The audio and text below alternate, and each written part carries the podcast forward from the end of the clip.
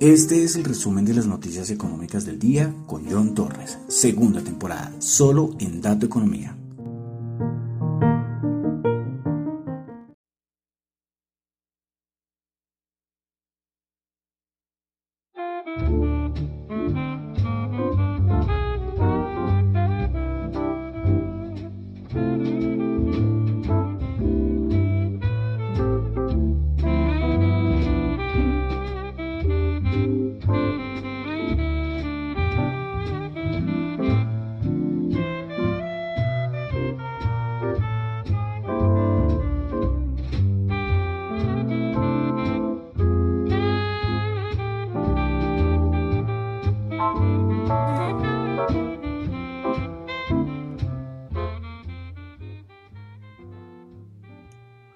Buenas noches a todos. Son las 8, las 8 no, las 6. Son las 18 y 33. Las 6 y 33 de la tarde de hoy, miércoles 8 de diciembre del año 2021.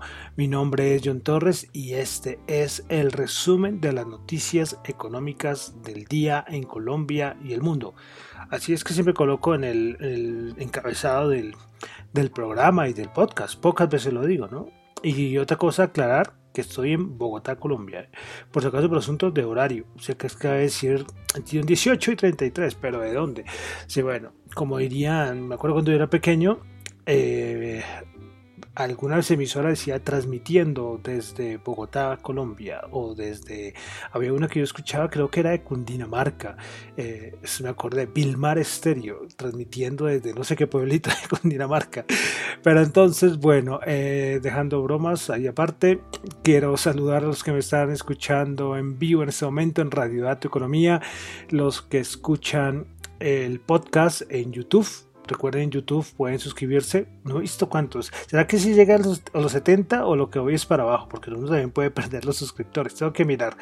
Y recuerden que pueden suscribirse al canal de YouTube, pero también pueden darle dedito arriba, dedito abajo, eh, comentar lo que quieran. En Apple Podcast también tienen la opción de, de calificar de 1 a 5 en Spotify, que es donde más me escuchan el podcast, donde más escuchan el podcast, también ahí pueden, eh, no sé, suscribirse, ¿eh? de verdad, buen punto. Creo que sí, yo soy suscrito a algo en Spotify. Bueno, y bueno, y en otras plataformas. Bueno, entonces volviendo lunes y martes no hice. Eh, el lunes se me pasó, se me pasó, tuve que hacer unas cosas y se me pasó. Y ayer la idea era hacerlo, pero ayer aquí en Colombia era el día de las velitas y aquí cuando ya las velitas es el inicio de la Navidad y había un ruido. Eh, estoy en un lugar un poquito alto, entonces se escuchaba mucho y la pólvora y bueno, un ruido infernal y, no, no dije no lo voy a hacer el programa hoy y por eso lunes y martes. Eh, no hice el programa, pero aquí soy. Miércoles 8 de diciembre. Bueno, entonces Vale aclarar que lo que yo digo acá son solamente opiniones personales, no es para nada ninguna recomendación de inversión. Bueno, vamos a empezar. Bueno, varias cositas que ha pasado no solamente lunes y martes, sino que yo hice el programa el viernes, entonces, ¿qué sería? Sábado, domingo, lunes, martes, eh, sí, o sea, ya han pasado, ¿qué? Casi una semana sin hacer el programa, entonces pasan, pasan cosas, eh, pasan cosas. Bueno, comenzando con asuntos de Omicron la semana pasada pues había una gran preocupación. Eh, yo les decía que los contagios por Omicron están creciendo y siguen creciendo mucho en todo el mundo, muchísimo. Pero parece que es verdad de que el contagio, el contagio, o sea, el nivel de contagio es mucho mayor, la velocidad de contagio, pero que la gente no le da tan duro. Hablo de los que están vacunados, no sé los que no tienen vacunas, pues imagino que cualquier, cualquier mutación de estas cualquier variante pues les dará más duro, pero respecto a los vacunados creo que sí. Pero bueno, eh, entonces entre ayer y hoy salió la noticia de Pfizer diciendo que no, que la vacuna de ellos no, no tenía ningún efecto y que el Omicron se la pasaba, no había, no, había ninguna eh, pared en, frente a esta variante. Pero hoy salió después, en las horas de la mañana que, en los primeros estudios, en los primeritos estudios, que además vale decirlo que todavía faltan varias semanas para tener estudios mucho más potentes que nos den más información, en los primeros estudios salía que a nivel de Pfizer ellos dicen que las dos primeras vacunas, o sea, estos son dobles, ¿no? Primera dosis, segunda dosis, que tienen segunda dosis, el, el Omicron puede ser que se la salte en muchas ocasiones y que por eso es necesario una tercera dosis porque parece que la tercera dosis sí neutralizaría la variante de Omicron. Eso fue entonces la noticia, mm, algunos criticando, uno dice no, esto es lo que quiere es vender vacuna, otros dicen que puede ser que sea verdad, pero además es que creo que la muestra es de muy pocas personas, o sea, toca, ellos mismos, los de Pfizer dijeron que toca esperar algunas semanas más y yo creo que también toca esperar unas semanas más de otros laboratorios que estarán haciendo más estudios. entonces esto es lo que ha pasado con Omicron. Eh, en Sudáfrica casos aumentando muchísimo, ¿no? Y en Europa también aumentando mucho los casos. Bueno, entonces dejamos ahí, vamos a pasar ya a cosas, a más macroeconómicos, microeconómicos, que son los que nos más nos interesan. Aunque ya siempre les he dicho que lo del Omicron y lo del COVID-19 llevamos, ya vamos a completar dos añitos, ¿eh? dos añitos, desde enero del 2020 que comenzó todo, toda esta película. Bueno, entonces vamos a pasar a, a cositas macro, como siempre comenzamos en Asia, tuvimos revisión del Producto Interno Bruto del PIB de Japón, el anterior había sido menos 0.8 y entonces quedó en menos 0.9, un poquito más bajito el Producto Interno Bruto en Japón. Tuvimos balanza comercial en China para el mes de noviembre. Eh, las exportaciones crecieron 22%, cuando se esperaba el 19%. Las importaciones crecieron 31.7%, cuando se esperaba el 19.8%. Todavía por ahí suena pólvora, ¿eh? Es que llevan tirando pólvora, uff, uf, que 24 horas por todo lado. Bueno. Continuamos, bueno, ahí me están celebrando entonces el podcast o algo así. Y además tengo acá el ruido al lado. Oh, Dios. Bueno, cositas de China y es que recordemos que se ven los Juegos Olímpicos de invierno y parece que varios países encabezados por Estados Unidos no va a llevar delegación a estos Juegos Olímpicos. Entonces ya se habla del boicot de los Juegos Olímpicos de China. Eh, Reino Unido creo que fue, eh, si no estoy mal, también ya se unió a que no va a enviar ninguna delegación a estos Juegos Olímpicos. Bueno, pasamos a Europa. Eh, más cositas de, Estados Unidos. Eh, y es que se, habla mucho de la posible invasión que podría ser Rusia a Ucrania. Ya habían informes que parece que en enero ya tenían todo programado. Pues el asunto fue que Biden se reunió el día de ayer con Putin, Vladimir Putin, para hablar de lo que estaba pasando. De todas maneras, eh, se sabe que si llega a haber algún tipo de invasión, Estados Unidos y otros países, entre comillas aliados, tomarían, tomarían medidas en contra de Rusia, ¿sí? algunas medidas económicas. Entonces también eh, para tener ahí en cuenta. ¿sí? Biden estuvo muy movido estos días, tanto con lo de China que les acaba de comenzar y también esto de Ucrania y Rusia. También ahí estaría metido también el gas natural por unas, no me acuerdo, la, unas vías, bueno, son varias cosas que afectarían si en el caso de que Putin aunque dice Putin que no va a hacer nada, que, pero conocemos a Vladimir Putin como es, si llegará entonces a haber una invasión de Rusia a Ucrania. Bueno, cositas de Europa, tuvimos el informe de esa encuesta que hace el Instituto Alemán ZEW. Pues bueno, expectativas económicas para el diciembre se esperaba 25.4 y resultaron en 29.9. Tuvimos Producto Interno Bruto de la Eurozona de el tercer trimestre. En Producto Interno Bruto, el interanual se ubicó en 3,9%, cuando se esperaba 3,7%. Ventas minoristas en Italia del mes de octubre 0,1%, esperaba 0,3% y el interanual ya se ubica en 3,7%.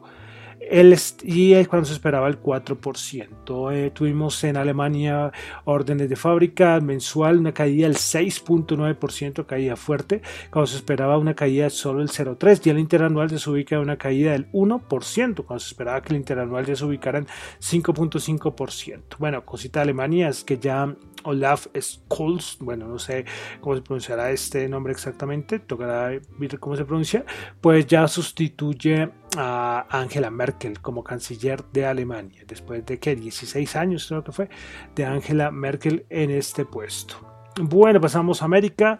En Canadá tuvimos decisión de tasa de interés por parte del, Banco Central de Canadá, de Canadá, perdón, se me está trabando la lengua, estimado 0,25 y quedó en 0,25. De Estados Unidos creo que hay las noticias importantes, que se ha hablado mucho de lo de China y lo de y lo de Rusia. Bueno, entonces vamos a pasar directamente a Colombia. Y es que el día de ayer tuvimos la encuesta de opinión del consumidor que siempre nos muestra Fe Desarrollo mes a mes. Bueno, entonces en la encuesta, a ver, porque esto no me deja ver, listo. Entonces, encuesta opinión del consumidor del mes de noviembre de 2021.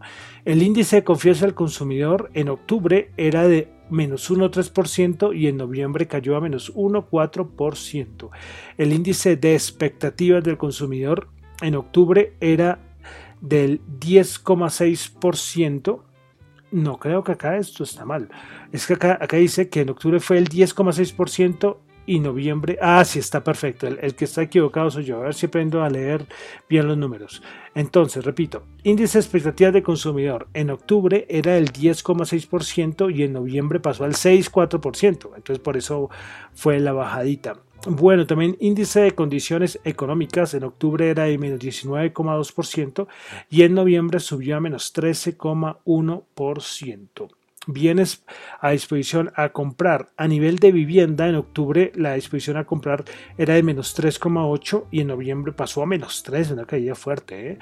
Respecto a bienes durables, en octubre era de menos 28,2 y en noviembre pasó a menos 21,1 y vehículos en octubre era de menos 38,6% y bajó a, noviembre a menos 48,7 menos 48.7.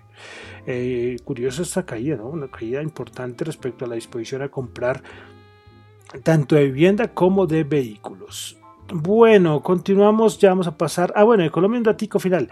Es que la DIAN informó que el recaudo bruto del pasado mes de noviembre llegó a 18,1 billones, con lo que en los primeros 11 meses del año la cifra llegó a 160,2 billones.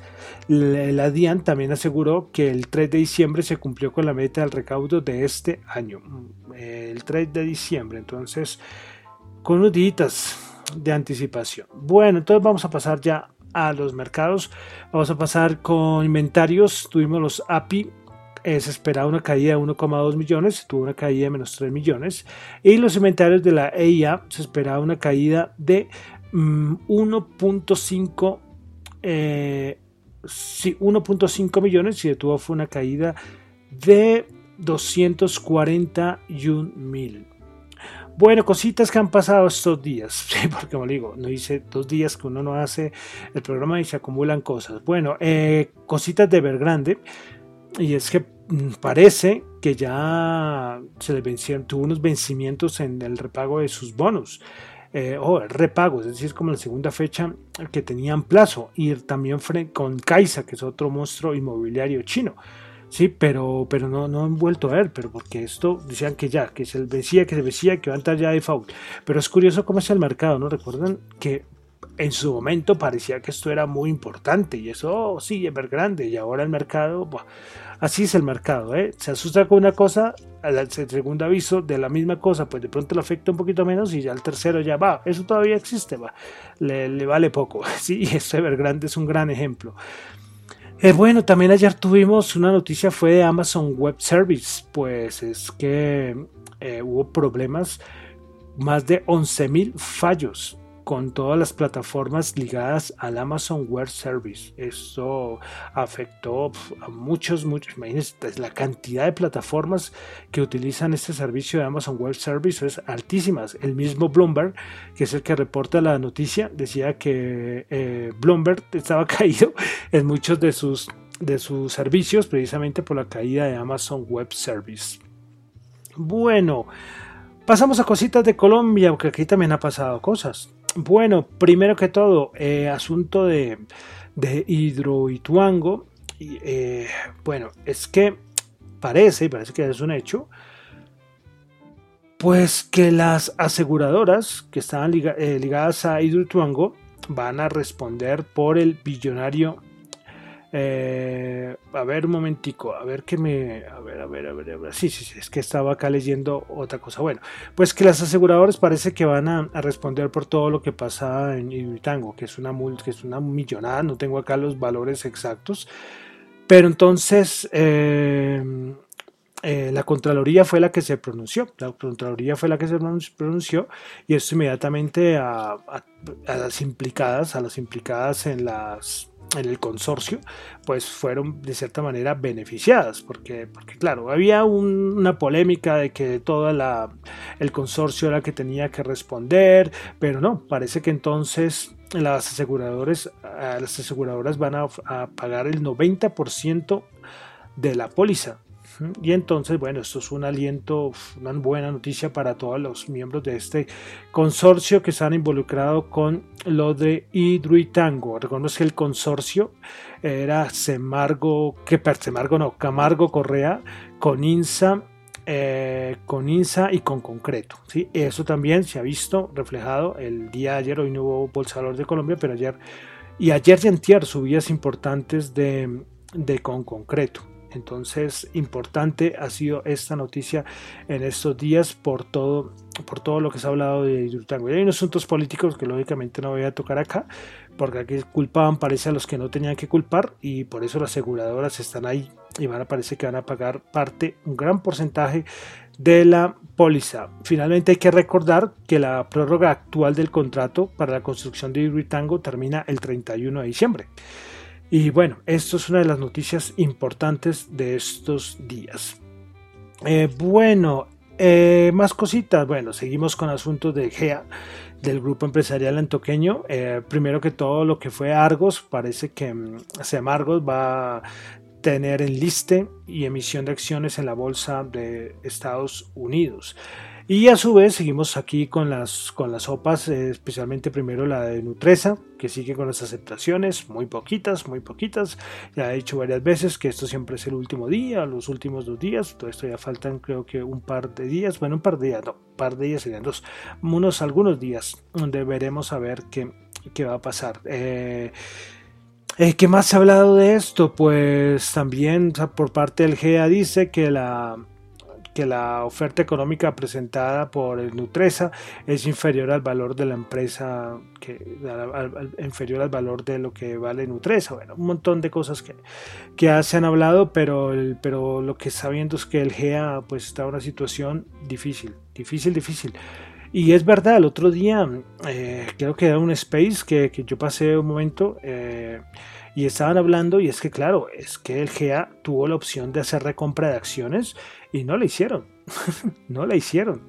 Se quedaron dormidos, estaban, como le digo, es que, como le dije en su momento, ellos estaban en un estado de confort, sí, ah, estaban bien y llegaron estos de Gilinski, muy bien planeado todo, y miren, ahí como va la, la situación. Entonces, importante, importante esto de, de seguir, toca seguir ahí haciéndole el rastreo lo que va a pasar, con cuánto porcentaje irá a quedar Gilinski de parte de Nutresa, lo de Sura, bueno, muchas cosas más. Eso sí, la, un comentario que, bueno, pues, eh, hay una cosa ahí que es que Gilinski tiene una revista que es muy conocida y en la revista está enviando toda una información, bueno, no voy a atreverme a decir que es falso o verdadera, pero, pero están haciendo como un uso este, limitado de, algunos medios. Y claro, ahorita la gente, porque aquí también están los minoristas, eh, están leyendo alguna información y alguna información de una parte de, este de esta de este juego, de esta disputa, ¿no? O no juego de esta disputa. Entonces eh, hay que leer muy bien, ¿no? Hay que leer muy bien porque la gente que no sabe pronto es que no saben que Gilinski eh, es dueña de esta revista y por eso todo lo que van a leer ahí respecto a la OPA va a ser a favor de Gilinski, no va en contra y, y más bien en contra del GEA. ¿Sí? Pero, es una cosa un poco, uh, ¿qué? ¿Cómo le podríamos decir eso? ¿Un poco sucio? Bueno, no, no, no, bueno, no sé, pero sí, sí es un poco mal visto, un poco mal visto. Pero bueno, esto sigue, esto sigue, todavía faltan varios, varias varias, varios días más donde tendremos más información acerca de la, de la OPA. Así es, lo coloqué en numeral y se conoce la OPA, la OPA, la, la disputa entre el GEA y Gilinski. Bueno, bueno, entonces vamos a pasar a mercados. Los mercados han estado muy interesantes, de verdad que lo que estamos viviendo, yo escucho a algunos analistas que llevan operando en Estados Unidos más de 20 años, dicen que lo que estamos viviendo a nivel de mercados ahora es único, de verdad es único.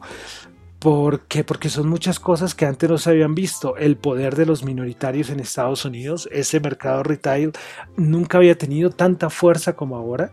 Eh, asuntos tecnológicos, lógicamente, pero también la cantidad de dinero que hay en la Reserva Federal con sus decisiones eh, ha dado mucho dinero a la gente y la gente lo que hace es invertir y casi todo se va, bueno, un gran porcentaje se va a la bolsa.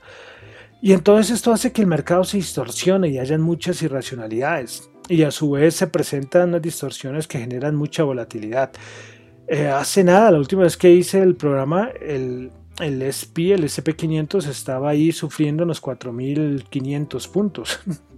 Sí, y nada, ya ahorita antes ya va a acercar a máximos históricos. O sea, hoy pasaba que el índice VIX, que yo les he hablado muchas veces, este índice de volatilidad nunca había dado un paso como de 30 a 20, como en, ¿qué? en 48 horas cosas únicas que estamos viendo en los mercados. Entonces, cuando todo el mundo dice, oh, ya esto ya llegó el crash, lo rescatan y para arriba. sí, porque es que además hay una cosa, es que no estábamos muy lejos de máximos históricos, pero como la caída era tan fuerte, la caída era tan fuerte que todo el mundo decía, uy, ¿será que ahora sí llegó el crash? Y no, no, nada de crash. Hay unas cosas que los mercados oscuros, se los recomiendo que lo vean. Son cosas que no sé el mercado y movimientos que hacen las manos fuertes.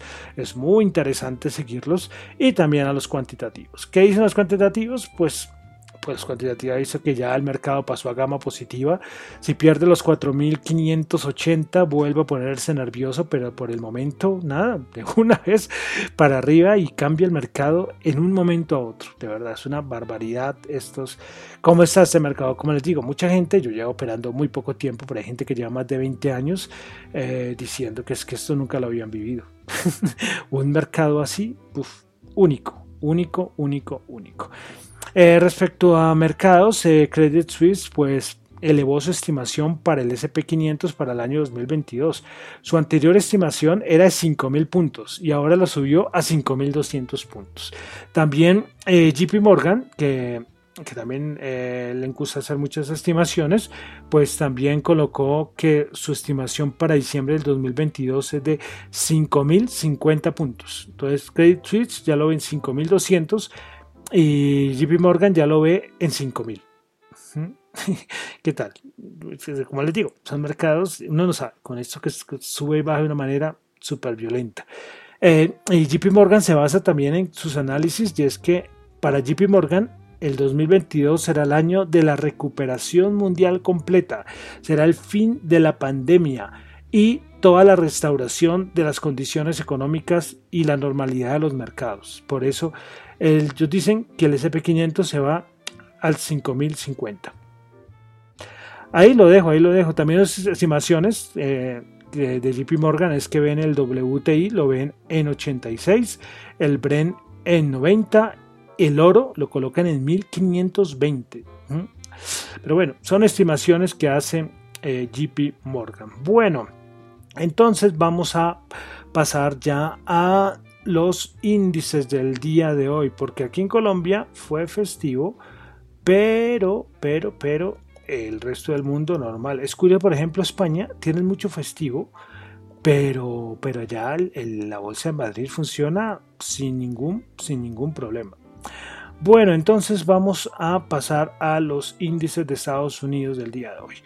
Bueno, dos días tremendos. ¿eh? Bueno, el Nasdaq 100, el Nasdaq 100 subió 68 puntos, 0,4%, 16.394 puntos. Principales ganadores del día, DocuSign 19%, Peloton 9,8%, Octa 4,1%. Principales perdedoras, tuvimos a NXP Semiconductor bajando el 4,5%. Kraft Heinz Company bajando el 3,9% y Trip.com bajando el 2,8%. Vamos ahora con el SP500. El SP500 4.700, 200 punticos en tres días. ¿no? Bárbaro. Bueno, principales ganadoras del SP500 tuvimos a Norway Cries eh, 8,2%, Carnival Corporation 5,5% y Royal Caribbean 5,2%. Es que el mercado también lo animó mucho esa noticia de Pfizer que nombré al principio. Bueno, principales perdedoras del día en SP500, 500 Kroger Company bajó el 5%, NXP Semiconductor bajó el 4,5% y Brown Forman bajó el 4%. Bueno, el Dow Jones el día de hoy subió 35.01%, 35.754 puntos. Principales ganadoras Apple 2.2%, Apple que máximos históricos le subieron a 200 el precio objetivo, no sé quién fue, Goldman, bueno, no me acuerdo quién fue, ayer le subió el precio objetivo a 200 dólares. Walt Disney subió el 1.6% y Meranco subió el 1.2%. Principales perdedoras Cisco bajó el 1.8%, Intel bajó el 1.5% y Honeywell, Honeywell International bajó el 1%. 2%. Bueno, ustedes saben que cuando no hay eh, bolsa de valores de Colombia, le damos un repasito a a ver que, no sé qué me pasó acá, que no me abrió, a las bolsas de Europa, pero tendrán que esperarme un momento porque la página la tenía lista y, y se me desapareció. Ya saben, sí, cuando pocas veces ocurre, pero aprovecho siempre para para poder y dar un repasito a las bolsas europeas que normalmente no las reviso en, el día a día. En el día a día no, en el resumen de las noticias económicas del día, porque si no se me haría más largo. Y ves que es largo, pero podría esto convertirse en algo muchísimo más largo. Pero bueno, el problema es que lo tenía acá y me, me va a dejar esto, eh, me va a hacer quedar mal esto. Bueno, parece que ya, a ver, a ver, no me quiere abrir, no me quiere abrir, señores y señores.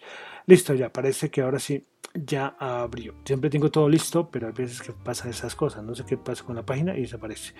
Bueno, entonces el IBEX 35 España bajó 0,9%.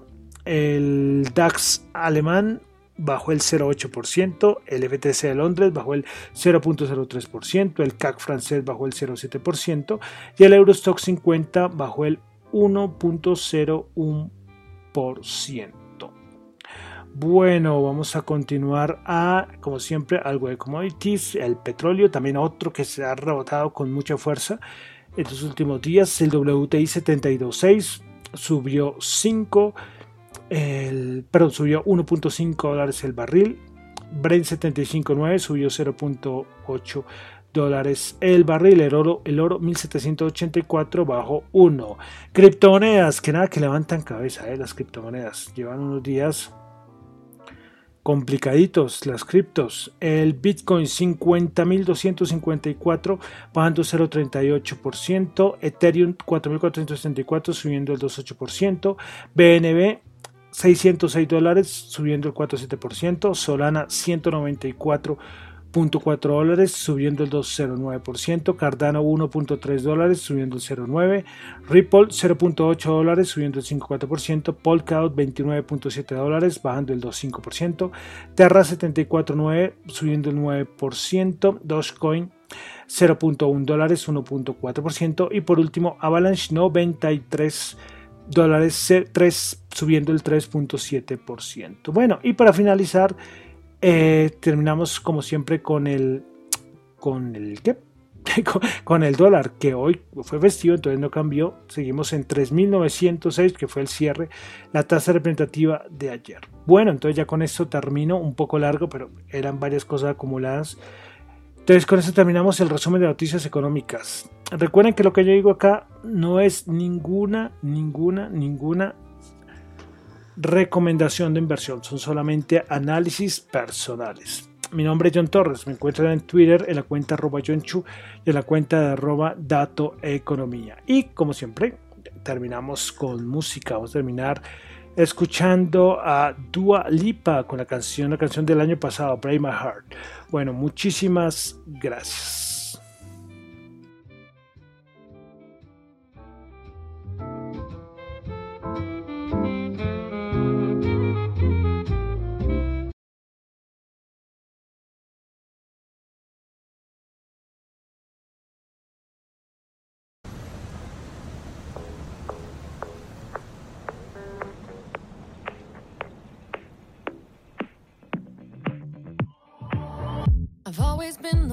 to say the first goodbye.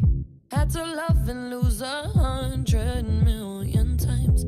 Had to get it wrong to know just what I like. Now I'm falling. You say my name like I have never.